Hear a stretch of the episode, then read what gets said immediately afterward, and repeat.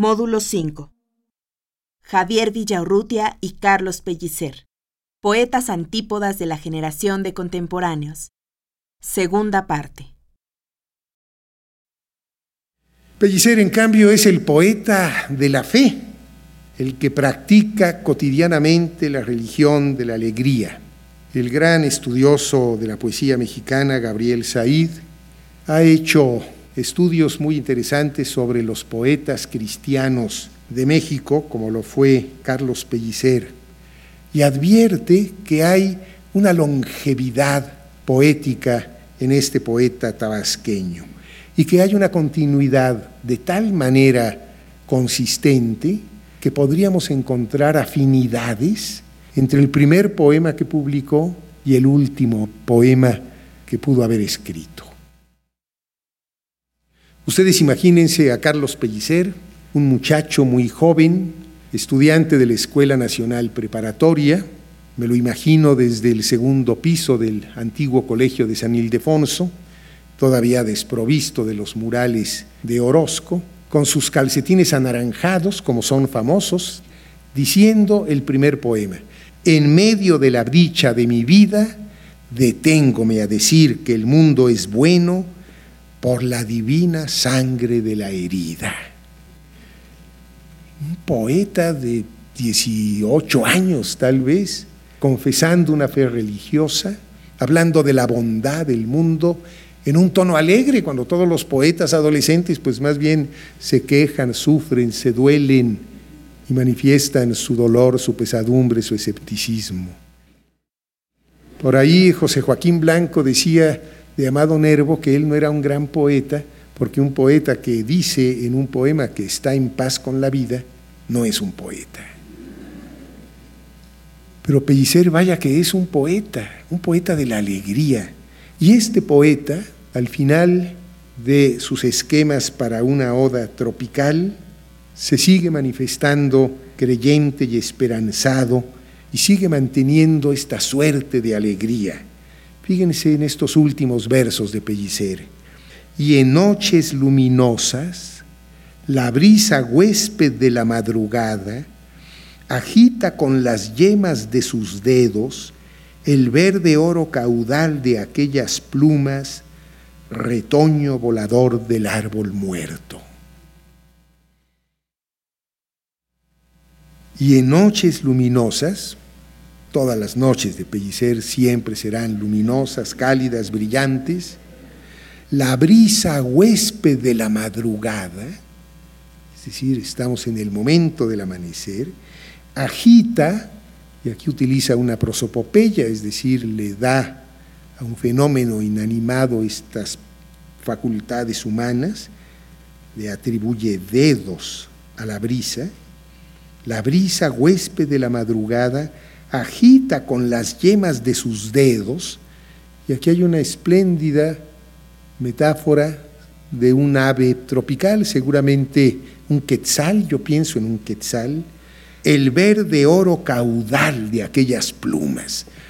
Pienso en un quetzal porque, pues si es un caudal de plumas, siento pues que esta cola de los quetzales tan larga podría corresponder en su largura a esta palabra de caudal y además este colorido, el verde oro caudal de aquellas plumas, retoño volador del árbol muerto, que es maravilloso, un árbol muerto en donde finalmente todavía anida la vida en esta ave que despierta en el momento del amanecer y emprende el vuelo en contraste con el árbol muerto donde ha pasado la noche y donde está posada. Pero fíjense ustedes cómo tiene dos posibles lecturas. Una de carácter poético, da la impresión de que es casi una alegoría del poema, que el poema vive o sobrevive a pesar de que el poeta que albergó a esta ave ya haya muerto. Es como la supervivencia de la poesía más allá de la vida del poeta. Nunca hay una sola explicación para un poema, por supuesto, ¿no? No estamos en un discurso matemático, estamos en un discurso poético en donde las palabras, como dice el propio Bachelard, tienen una resistencia a la significación precisa. Pero a mí me gustaría darle también una interpretación religiosa. Parecería que es el alma la que vive, la que pervive a la muerte del cuerpo. Estaría representado por el árbol, el árbol muerto.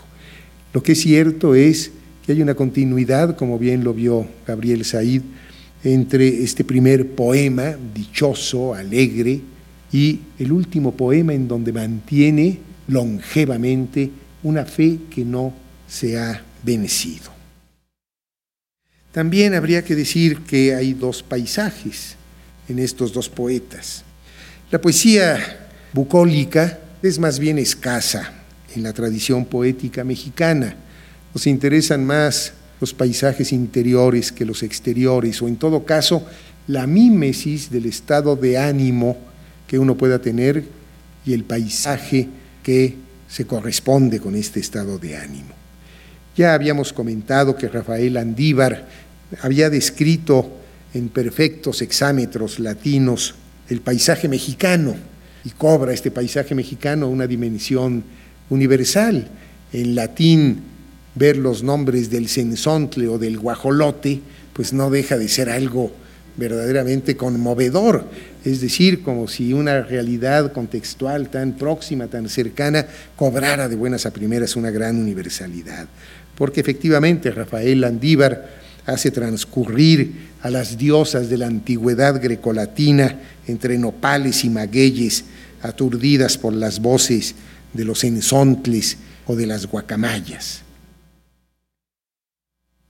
Ya en el México independiente, Manuel José Otón describió el paisaje, un poeta potosino donde empieza el desierto del norte, que realmente pudo retratar no el paisaje tropical de Pellicer, sino antes este paisaje desértico del norte del país, y en donde generalmente hay también una adecuación o una correspondencia, mejor dicho, entre su estado de ánimo y el paisaje.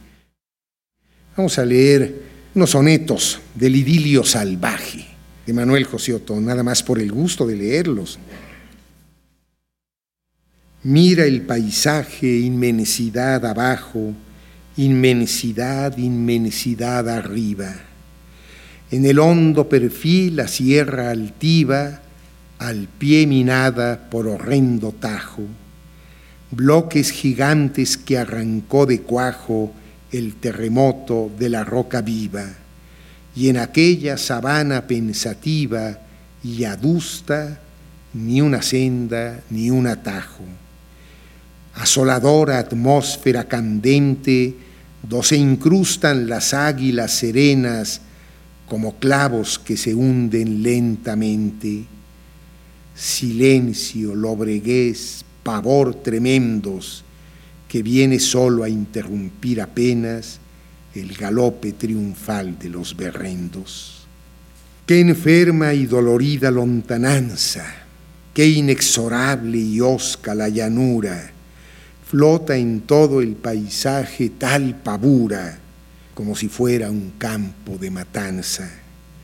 Y la sombra que avanza, avanza, avanza, parece con su trágica envoltura el alma ingente plena de amargura de los que han de morir sin esperanza. Y allí estamos nosotros oprimidos por la angustia de todas las pasiones, bajo el peso de todos los olvidos. En un cielo de plomo el sol ya muerto, y en nuestros desgarrados corazones el desierto, el desierto y el desierto. Y para que se vea esta correspondencia, que ya está aquí muy anunciada entre el estado de ánimo y el paisaje, veamos el envío, aquel soneto con el que concluye su idilio salvaje, en donde habla de la mujer a la que se lo dedica. En tus aras quemé mi último incienso y deshojé mis postrimeras rosas, donde se alzaban los templos de mis diosas, ya solo quede el arenal inmenso. Quise entrar en tu alma y qué descenso. qué andar por entre ruinas y entre fosas, a fuerza de pensar en tales cosas, me duele el pensamiento cuando pienso. Pasó que resta ya de tanto y tanto deliquio, en ti ni la moral dolencia, ni el dejo impuro, ni el sabor del llanto. Y en mí qué hondo y tremendo cataclismo, qué sombra y qué pavor en la conciencia, y qué horrible disgusto de mí mismo. Y vamos a leer, ya que hay otro poeta del paisaje que es Salvador Díaz Mirón, otro idilio. A tres leguas de un puerto bullente que a desbordes y grescas anima, y al que un tiempo la gloria y el clima adornan de palmas la frente, hay un agrio breñal y en la cima de un alcor un casucho acubado que de lejos diviso a menudo y rindiéndose apoya un costado en el tronco de un mango copudo. Distante la choza resuelta montera con borla y al sesgo sobre una mollera. El sitio es ingrato por fétido y osco. El cardón, el nopal y la ortiga prosperan y el aire transciende a boñiga, a marisco y a cieno y el mosco pulula y hostiga. La flora es enérgica para que indemne y pujante soporte la furia del soplo del norte, que de octubre a febrero no es rara, y la pródiga lumbre febea que de marzo a septiembre caldea. El oriente se inflama y colora como un ópalo inmenso en un lampo y difunde sus tintes de aurora por piélago y campo, y en la magia que iriza y corusca, una perla de plata se ofusca. Pues ¿qué pasa con esta débil tradición bucólica de nuestra poesía mexicana? Pues que en ella se instala y le da una dimensión portentosa Carlos Pellicer. Carlos Pellicer es un estallido de entusiasmo, de frescura, de naturalidad en la poesía mexicana. Hay, por otra parte, además de esta algarabía de su poesía, una suerte de espíritu franciscano, como también lo advirtió Gabriel Said, para admirar la obra del Creador. Y lo mismo canta a lo diminuto los insectos, las flores, las pequeñas aves, que a lo grandioso de los Sumacinta, la selva, el mar. Es un poeta para quien el mundo exterior existe, cosa rara en la tradición poética mexicana. Fíjense, vamos a leer desde Colores en el mar, desde sus primeros poemas, cómo hay esta actitud radiante y colorida que vamos a contrastar con el nocturno mar. En un mar levantisco que ni con malecones ha podido aquietarse, es un mar muy latino, de la túrgida agua los móviles montones truenan bárbaramente, tal el verbo marino.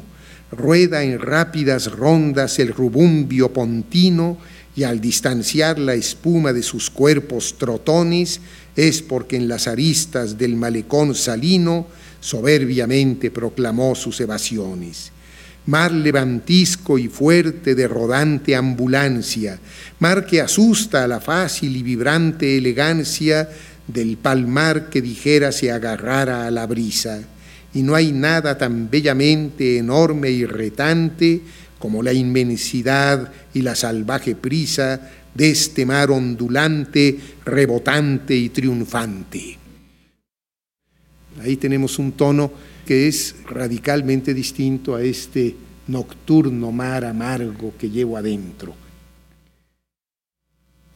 Vamos a poner en contraposición dos poemas.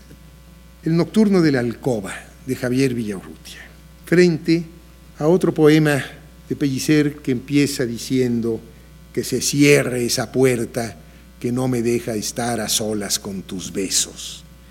Vamos a ver a leer El Nocturno de la Alcoba de Javier Villaurrutia. La muerte toma siempre la forma de la alcoba que nos contiene. Es cóncava y oscura y tibia y silenciosa. Se pliega en las cortinas en que anida la sombra. Es dura en el espejo y tensa y congelada, profunda en las almohadas y en las sábanas blanca. Los dos sabemos que la muerte toma la forma de la alcoba y que en la alcoba es el espacio frío que levanta entre los dos un muro, un cristal, un silencio. Entonces solo yo sé que la muerte es el hueco que dejas en el lecho cuando de pronto y sin razón alguna te incorporas o te pones de pie. Y es el ruido de hojas calcinadas que hacen tus pies desnudos al hundirse en la alfombra. Y es el sudor que moja nuestros muslos, que se abrazan y luchan y que luego se rinden. Y es la frase que dejas caer interrumpida y la pregunta mía que no oyes, que no comprendes o que no respondes. Y el silencio que cae y te sepulta cuando velo tu sueño y lo interrogo. Y solo, solo yo sé que la muerte es tu palabra trunca, tus gemidos ajenos y tus involuntarios movimientos oscuros, cuando en el sueño luchas con el ángel del sueño. La muerte es todo esto y más que nos circunda y nos une y separa alternativamente que nos deja confusos, atónitos, suspensos, con una herida que no mana sangre. Entonces, solo entonces, los dos solos sabemos que no el amor, sino la oscura muerte nos precipita a vernos cara a cara a los ojos y a unirnos y a estrecharnos más que solos y náufragos, todavía más y cada vez más todavía. Leamos un poema de Alcoba de Carlos Pellicer. Que se cierre esa puerta que no me deja estar a solas con tus besos. Que se cierre esa puerta por donde campo, sol y rosas quieren vernos. Esa puerta por donde la cal azul de los pilares entra a mirar como niños maliciosos la timidez de nuestras dos caricias que no se dan porque la puerta abierta, por razones serenas, pasamos largo tiempo a puerta abierta y arriesgado es besarse y oprimirse las manos, ni siquiera mirarse demasiado, ni siquiera callar en buena lid. Pero en la noche la puerta se echa encima de sí misma y se cierra tan ciega y claramente que nos sentimos ya tú y yo en campo abierto, escogiendo caricias como joyas, ocultas en las noches con jardines, puestos en las rodillas de los montes, pero solos tú y yo. La mórbida penumbra enlaza nuestros cuerpos y saquea mi inédita ternura. La fuerza de mis brazos que te agobian tan dulcemente, el gran beso insaciable que se bebe a sí mismo y en su espacio redime lo pequeño de ilímites distancias. Dichosa puerta que nos acompañas, cerrada en nuestra dicha, tu obstrucción es la liberación de estas dos cárceles, la escapatoria de las dos pisadas idénticas que saltan a la nube de la que se regresa en la mañana. El poema de Villaurrutia es un poema de desamor, el poema de Pellicer es un poema de amor. El paisaje del poema de Villaurrutia es invadido por la muerte. El paisaje exterior en el poema de Pellicer empieza por inhibir la relación, pero acaba por liberarla y se vuelve un paisaje exterior. La de Villaurrutia siempre es una poesía de interiores, la de Pellicer siempre es una poesía de exteriores, aun cuando hable de la puerta cerrada en la intimidad de la alcoba. Para concluir, quiero presentar esta paradoja.